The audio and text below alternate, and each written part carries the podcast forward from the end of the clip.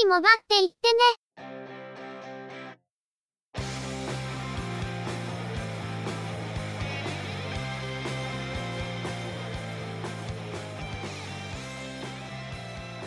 通信業界、モバイル、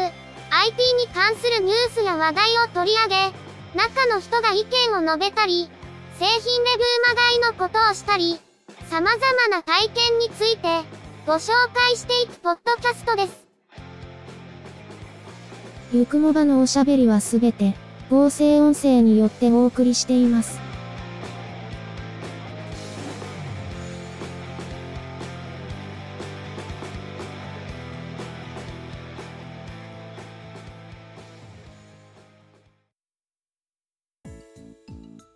ゆくもば、第134回です。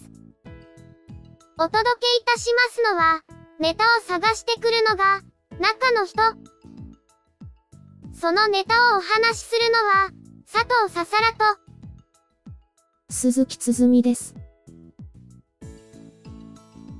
早速ですが、今回はコメントをいただいていますので、ご紹介します。コメントをいただいたのは、いとぴんさんです。いつも、ありがとうございます。先日の福岡の陥没事故大丈夫でしたか？おかげさまで、私はこの度ソフトウェア会社に就職し、早速 iPhone アプリの仕事からスタートしました。Swift という言語の勉強に全時間をつぎ込んでいます。ゆくもばを聞いて戦っていきます。いとぴんさん、ご就職おめでとうございます。おめでとうございます。 Swift は、中の人も興味があって、時間を見つけて覚えたいと思っているんですけど、できていないんですよね。まあ、中の人の場合は、時間がないというよりは、他の娯楽に気を取られてるだけで、ただの怠けなんですけど、ご心配いただいている、博多駅前の陥没事故なんですけど、おかげさまでこれといった被害を受けずに済んでいます。あの日は、事務所にいたんですけど、たまたま出勤は別のルートで行っていたのと、陥没事故自体は過去にも小規模なものが発生していたのもあって、あれほど深刻な状況になっていると知ったのは、事務所に着いてからでした。避難勧告が発令された時、事務所の中で一斉に緊急速報メールが鳴り響きましたけど、あれは緊急地震速報とは違った意味で不気味ですね。あの日は一日中、ヘリが博多駅周辺の上空を何機も飛び回っているような状態で、中の人は夕方、お客様から呼ばれて博多駅の近くに行っていたんですけど、かなり異様な雰囲気でした。その模様は、先日動画でもアップしたんですけど、現場から離れているのに物々しい雰囲気でしたね。取引先の中には、あの陥没の影響でネットワークの接続に支障が出ているところがある、という話もあるようなので、かなりの影響が出ているんですが、ニュースでも報じられているように、すでに応急復旧はかなり進んでいて、月曜日にはとりあえず通行できるところまでは元に戻るんだそうです。その後は、片側車線の規制とかで、徐々に修復して、完全復旧に持っていくらしいです。イトピンさん、環境が変わって大変だとは思いますが、どうか体調に気をつけて、頑張ってくださいね。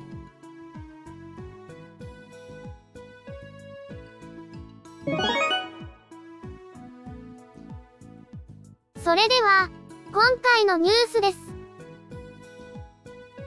KDDI と沖縄セルラーは11月から12月にかけて発売するスマートフォン及びタブレット端末を発表しました。アクオス U SHV37 は最新のエモパー5.0やイルミネーション機能を搭載した端末です。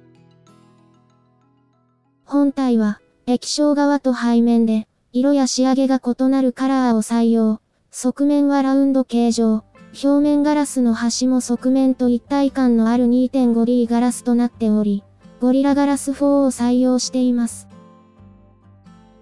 液晶部の下側のアクオスロゴ付近にイルミネーションを内蔵し、画面のデザインと連動、電話の着信やエモパー発話時などでパターンの異なる光で知らせる機能を搭載。ディスプレイは5インチ、HD 解像度のイグゾディスプレイ。CPU は、スナップドラゴン 430MSM8937 1.4GHz のクワッドコアと 1.1GHz のクワッドコアで構成されるオクタコア。メモリーは 2GB、ストレージは 16GB、アウトカメラは1310万画素、インカメラは500万画素。防水、防塵に対応し、au ボルテにも対応。11月下旬の発売です。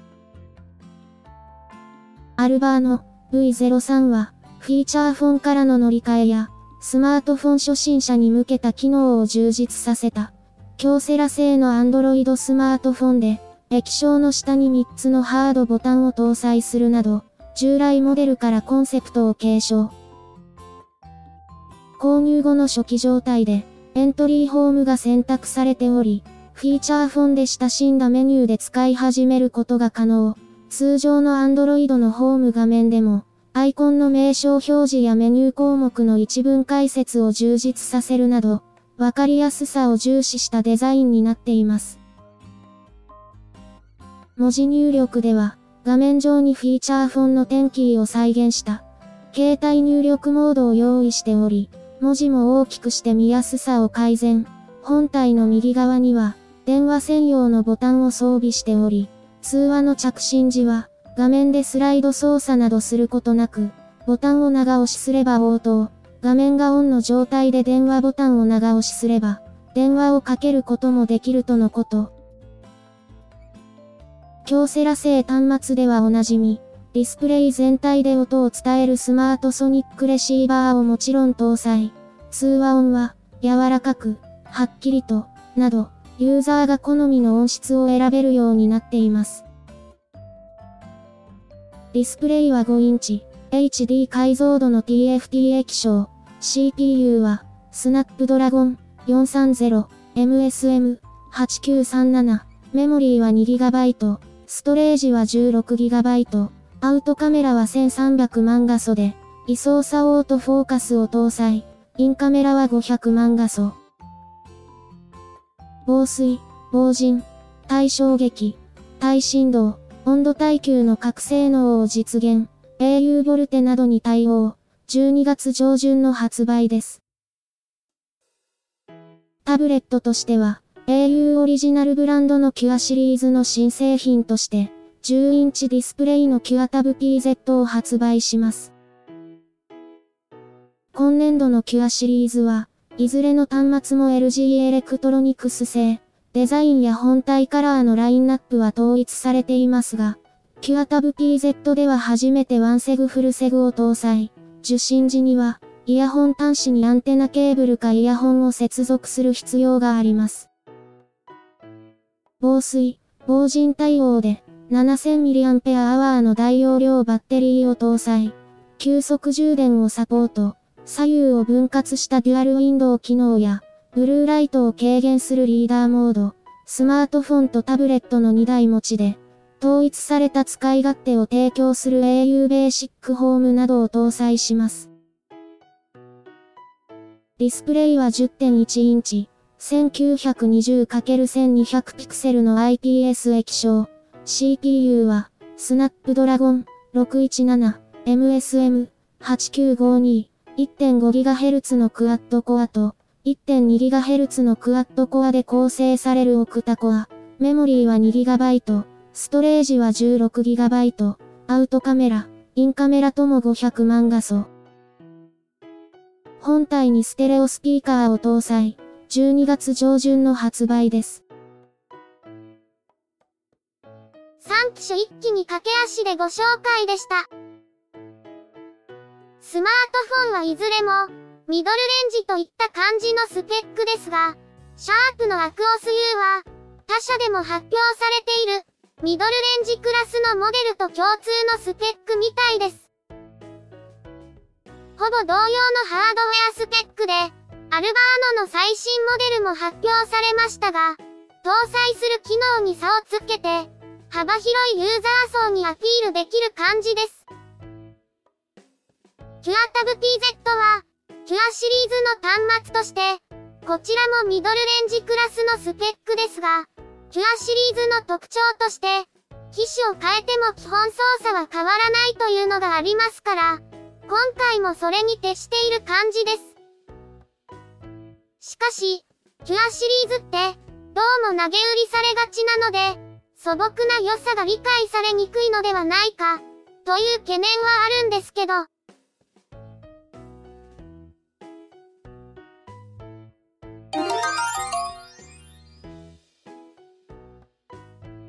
日本エイサーは CPU に Core i5 を搭載しているにもかかわらず、ファンレスを実現している着脱式 2-in-1 タブレットパソコン、スイッチ α12 を個人向けに11月17日から発売することを明らかにしました。これまで法人向けには販売していましたが、OS に Windows 10 Home を搭載することで、個人向けに展開するものです。キーボードを脱着できる 2-in-1 タブレットパソコンで、キックスタンドを採用することで、タブレット状態でも自立させることができます。CPU に Core i5-6200U を搭載しますが、独自のヒートパイプ式液体冷却システム、リキッドループクーリングシステムを搭載しており、ファンレスで性能を100%引き出すことができることが特徴。また、アクティブスタイラスペンとキーボードドックを標準添付しており、マイクロソフトオフィス、ホームビジネスプレミアムもプリインストールされています。CPU 以外のスペックは、メモリーは 8GB、ストレージは 256GB の SSD、2160×1440 ピクセルの IPS 液晶ディスプレイは、10点タッチ対応の12インチ、500万画素のアウトカメラと、200万画素のインカメラを搭載。インターフェースは、USB 3.0は通常のものと USB Type-C を一つずつ、マイクロ SD カードスロットなど、センサーは照度、加速度、ジャイロ、電子コンパスを搭載します。スイッチアルファは、ファンレスであることも含めて注目のモデルでしたが、これまでは法人向けだったこともあって、やや縁遠いイメージがありました。今回、OS を Windows 10 Home にすることで、個人向けにも展開するとのことですが、Surface Pro 4キラーになるかはともかくとしても、気になる人はいるかもしれません。しかし、キーボードをつけると、重さが 1.25kg になるとのことで、競合する他の 2-in-1 パソコンと比較すると、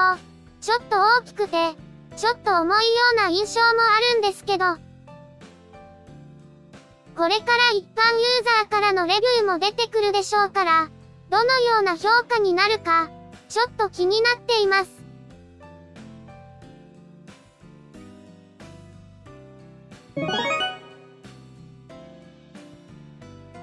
今回のニュースは以上です。ニュースそのものの本数は少ないのに、だいたいいつもと同じくらいの尺を使っているという不思議。本当なら、もう少しネタを仕込みたいところなんだけど、中の人が、今週は出張の前日移動で、あまり編集時間が取れないんだよね。次回は、名古屋移動がありますが、編集に支障がない体制を取る予定なので、通常通り配信できると思います。